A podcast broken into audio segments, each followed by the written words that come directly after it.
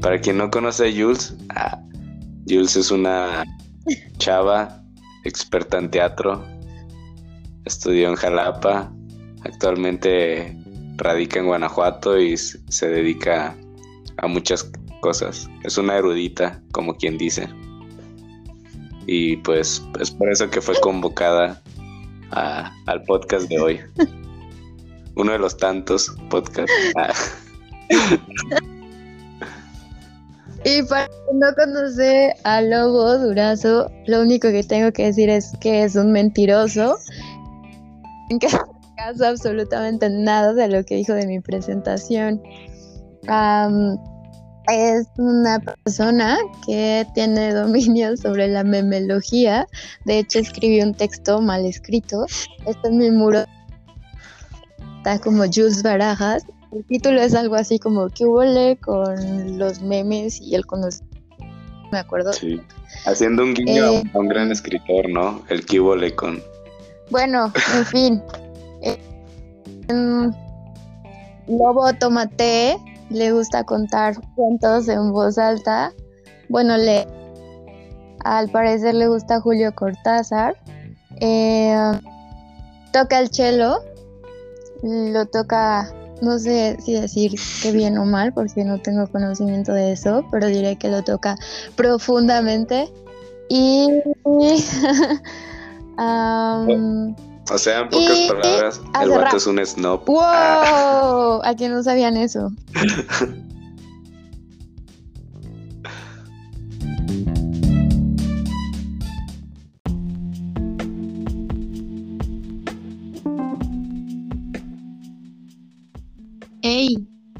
Hola, sí se pudo.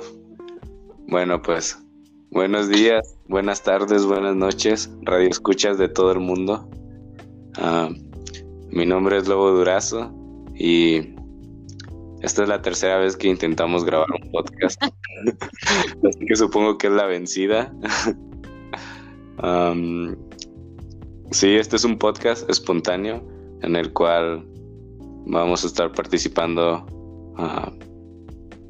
yo, al burro por delante, Lobo Durazo, y la invitada especial que es Jules Barajas, también conocido eh, como eh. Chonguito. no es verdad, no. Bueno, el caso es que en los dos intentos anteriores tratamos de hablar sobre la identidad, como la importancia de, de de buscar una identidad, ¿no? Esa necesidad que surge ah, en cada individuo y especialmente cuando te dedicas como ah, en cuestiones del arte. Bueno, no sé si especialmente, pero lo habíamos enfocado en eso, ¿no? Porque, porque hashtag Jules, hace teatro. Y pues yo como que le hago eso del sonidero, entonces... Sí, pero pues lo intentamos grabar dos veces, hablamos desde el fondo de nuestros corazones, de súper inspirado, inspirades y no funcionó. Entonces le decía luego que ya no quería hablar sobre eso. Espero que si en algún momento esto se repite podamos abordar el tema, pero que precisamente... Eh, pues estás diciendo espontáneo, ¿no? Y ya tendríamos como cierta ventaja por saber el tema. Sí, tal vez el destino fue, ¿no? Que, que, no habláramos de la identidad. Es como Saturno dijo, morros, ese tema ya está bien trillado, así como la identidad es un mito. Ah. Así es, Mercurio que ya se fue. Mercurio retrógrado. Eso me recordó un meme. Lo voy a anexar. Ah, sí se pueden anexar memes, ¿no? Los podcasts. Ah, bueno, entonces. Pues yo, yo, yo, creo acerca de eso que sí se podría, o sea, que tú podrías mencionar, tratar de describir el meme y, y lo entenderíamos bastante cierto sector de la población. Va, va. Entonces, es esta banda como de. de de los 70s, 80s o 90s, no sé, la verdad.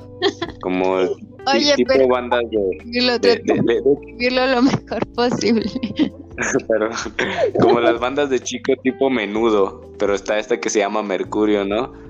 Entonces ponen una imagen de todos los integrantes y tienen como como diálogos encima de sus cabezas y dicen cosas como esas no son formas o,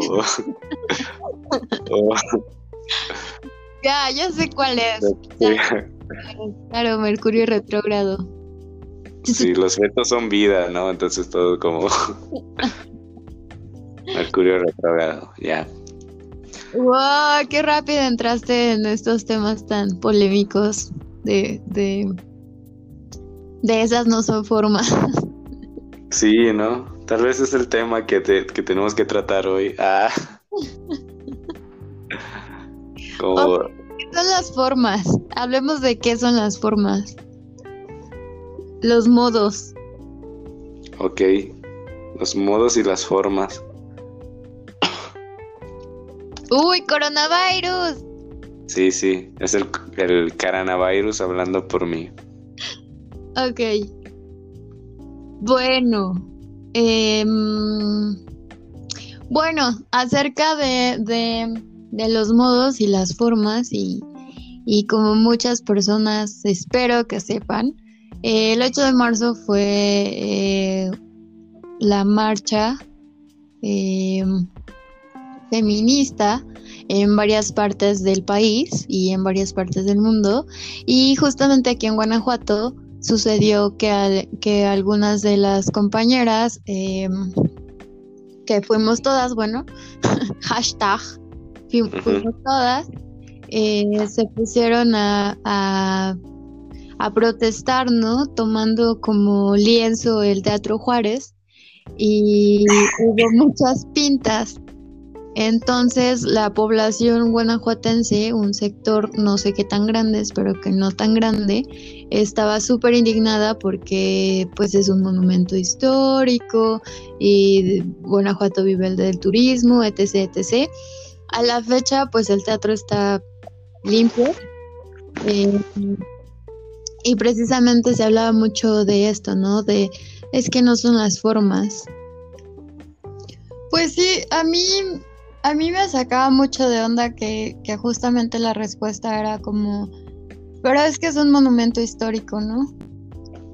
Y si lo instancia dices, ah, es que es un monumento histórico, claro, ¿no? Y eso tiene valor, porque me han dicho que, lo histórico tiene valor y por ahí dicen que, que, es, que una sociedad o un país que no conoce su historia está condenado a repetirla. Pero también dicen que la historia ha sido escrita por los vencedores, ¿no? Claro. Y en este sentido, obviamente los monumentos juegan un, un papel de ser memoria de fechas que dan identidad a, las personas de un, de un lugar. Y que muchas veces, perdón, muchas veces responden a, intereses, ¿no? Como de instituciones o de partidos o de ciertas personalidades. Y pensaba que evidentemente los modos de unos, de unas, no van a ser los modos de otras, pero ¿qué cosas podríamos sacar de toda esta, todo este mar de, manifestaciones, de unirnos en, lugar de separarnos. Sí. Sí, también, bueno, yo siento que este, este discurso sobre las formas y los modos, ¿no? Como ah, deberían de ser las cosas, como que quita el punto de mira en lo que realmente importa, ¿no? Y siento que es, o sea, es similar al, discurso de, de que la violencia no se combate con violencia o que la educación es la manera, ¿no? De combatir a la violencia. Pero muchas veces detrás de ese discurso hay como una despolitización, ¿no? Del asunto y se vuelve algo más como moral. Y el otro día hablaba con una amiga de eso y me decía como que a través de este discurso de que la educación es la forma o el modo, se hace pues se hace un rollo medio elitista, ¿no? En el sentido de, bueno, nosotros los, los, los educados sabemos que está mal hacer esto, está mal violentar a la mujer y ustedes los pobres, los ignorantes, no, no, no, no, no tienen acceso a este modo que es el correcto, ¿no? Y, y específicamente en, en, el, en el asunto de la educación, mi amiga Paloma, Paloma que tal vez en este momento está escuchando, entre los miles, eh, entre los miles radioescuchas que hay en este momento, tal vez Paloma está ahí, seguramente, entonces saludo a Paloma. Perdónanos por ah. por citarte mal, ah. pero ella decía que, que más que una cuestión de ignorancia, pues son relaciones de poder que, que se generan en, en todas partes, ¿no? Entonces, como que habría que pensar qué entendemos como educación, o sea, o, en, o modos o estructuras, como modos o formas, perdón, como dices tú.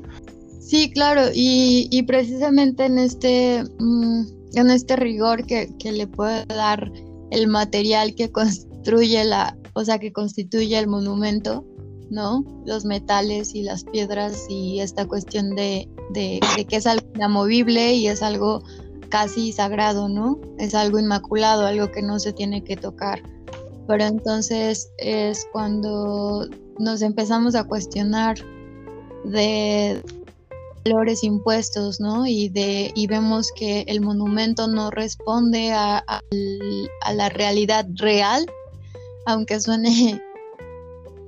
Eh, porque precisamente si un monumento me está hablando de la justicia y yo veo que, que no está sucediendo que las justicias parecieran no cumplir con, esta misión de, hacer sentir a las personas que, se está, pues sí, ¿no? Que se está teniendo una compensación por un daño sufrido, pues evidentemente ese monumento es caduco y la historia se escribe todos los días la historia está sucediendo, no es algo inamovible, ¿no? Entonces, en ese sentido, eh, pues sí, justamente los monumentos son eso y, las calles hablan y la gente en la calle, que ahorita no podemos salir, la vamos construyendo pues día con día. Entiendo quizá, ¿no? Como como la gente que de pronto pudo haber dicho, ay, pues es que es patrimonio de la humanidad y yo no sabía hasta muy poco, ¿no? Que, cuando una ciudad justamente es patrimonio de la humanidad recibe cierto dinero por, que se supone que se tiene que emplear para mantener en las mismas condiciones eso. Guanajuato. Así es, pero también es muy curioso como desde qué lugares estamos defendiendo eh, los edificios, ¿no? Defendiendo la arquitectura. Por... Lo cierto es que mucha, mucha gente que entiendo que se estaba quejando por eso, es gente que no ha entrado, por ejemplo, al teatro, aunque los eventos sean gratuitos. Y por otro lado también entiendo que quizás esas personas no tienen el tiempo para hacerlo, ¿no? Es evidente que si no tienes cubiertas tus necesidades básicas no vas a tener tiempo para para otras cuestiones. Pero pero justamente la queja era porque porque era de las cosas más emblemáticas de la ciudad, ¿no? Y eso podía bajar el nivel de turistas que, vinieran y justamente afectar lo que entiendo que es su forma de, de, vida. Sí, sí, sí. Sí, también. Y, y después... Ajá. Perdón, perdón. No, está bien. Porque ya iba como a hablar de otra cosa, iba a decir que también me pareció muy curioso como justamente después al día siguiente era como fotos súper tergiversadas de que solamente había mujeres que estaban trabajando y que por culpa de las feministas que rayaron, eh, estas mujeres tenían justamente que estar trabajando, ¿no? En el día 9 de marzo, paro, el paro de mujeres. Pero para mí eso simplemente te estaba diciendo que esas mujeres tienen un jefe o una jefa, ¿no? Entonces, que las haya mandado a ellas, si es que así sucedió realmente, que solamente eran mujeres, que creo que no fue así, pues te estaría hablando también como de estos sistemas de poder, ¿no? Y que serviría a muchos intereses de diferente índole. Finalmente, o sea, volvemos a lo mismo, el teatro ya está limpio, pues de eso fue el rally, nadie vio lo que pasó. También creo que vino Natalia Lafourcade, ¿no? Como al día siguiente o días después. Y grabó ahí, o, si no grabó ahí, al menos había imágenes de ella ahí con gente alrededor. Sí, sí, pues creo que... Y tú pensando, no, yo ya te metiste en problemas. Ah. No, pues son muchas cosas, yo siento, como, por ejemplo, esto que mencionas de los medios, ¿no? Como de cómo a veces se juega con la culpa también, como para, para echar abajo un discurso, ¿no? Como, y otra vez. Y la culpa no era mía, ni dónde está, ni Como esto de, bueno, o sea, mujeres hicieron esto, pero miren, ahora mujeres tienen que arreglarlo, ¿no? Y, y esta onda de. Pues, no sé, se me hace un, un, un, un, una mala estrategia, ¿no? Se me hace como una, algo tramposo cuando tal vez, o sea, pues ahí están operando otras cosas ah, detrás de ellos, como tú dices, ¿no? Como que también responden a, las exigencias tal vez de, del grupo de mujeres, ¿no? Como, como hacer notar todas estas cuestiones de las, de las de las relaciones de poder y, cómo el patriarcado opera, ¿no? Y, cómo al hacer esto pues pones una cuestión así de, de hacer sentir culpable a a la, a la población porque pobrecitos, ¿no? Y es culpa de las mujeres, pero aquí hay, hay, hay, hay estas mujeres que sí, que sí valen porque de alguna forma son trabajadoras, pero pues que también sufren esas relaciones de poder, ¿no? Es como solo aceptamos de alguna manera a, la, mujer sometida, ¿no? Bueno, no sé, a, mí me parece muy fuerte. Yo. Sí, y, con relación a eso también estaba como muy curioso que de pronto veías titulares de mujeres diciendo como yo este fui pero no lo hice y, y no lo hice porque no estoy de acuerdo y casi como buscando esa validación, ¿no? Como diciendo, o sea, sí estuve, pero no son las formas. Y al principio creo que esto puede generar pues mucha...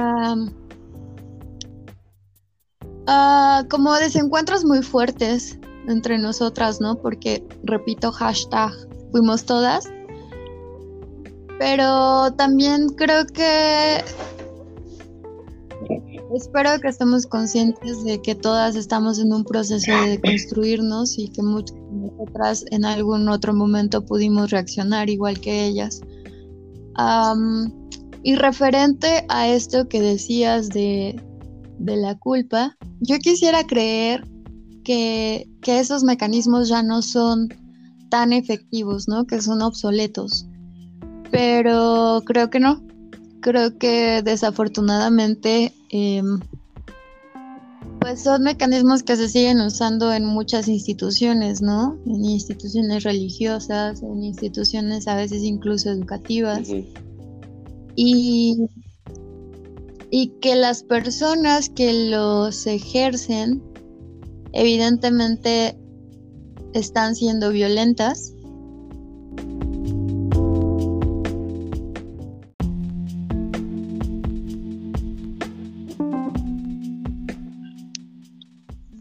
Bueno, pues creo que se cortó. Creo que ya sé que creo que es porque bloqueé el celular. Tal vez, no sé, es mi teoría. Pero bueno, ahorita vamos a ver. Lo intentamos pegar. Disculpen a, a los miles de radioescuchas que estaban. A los millones de radioescuchas. Creo que. Me acordé que hace poco, de hecho, unos días después, o, o antes de la, de la marcha del 8M, Fran, que posiblemente nos está escuchando en este momento. Hola, Fran. Saludos, Fran me prestó un, un, libro de una selección de poemas de José Emilio Pacheco que se llama Los días que no se nombran. Y en una en uno de esos de los poemas que están aquí hay uno que se llama ¿Para qué sirven las estatuas? Y lo leí y me pareció muy muy ad hoc. Me gustaría como compartirlo, está cortito. ¿Para qué sirven las estatuas? Nadie ha de permitir que lo condenen a una segunda forma de muerte, si deja que lo empareden a la intemperie y lo conviertan en estatua efímera. ¿Para qué sirven las estatuas?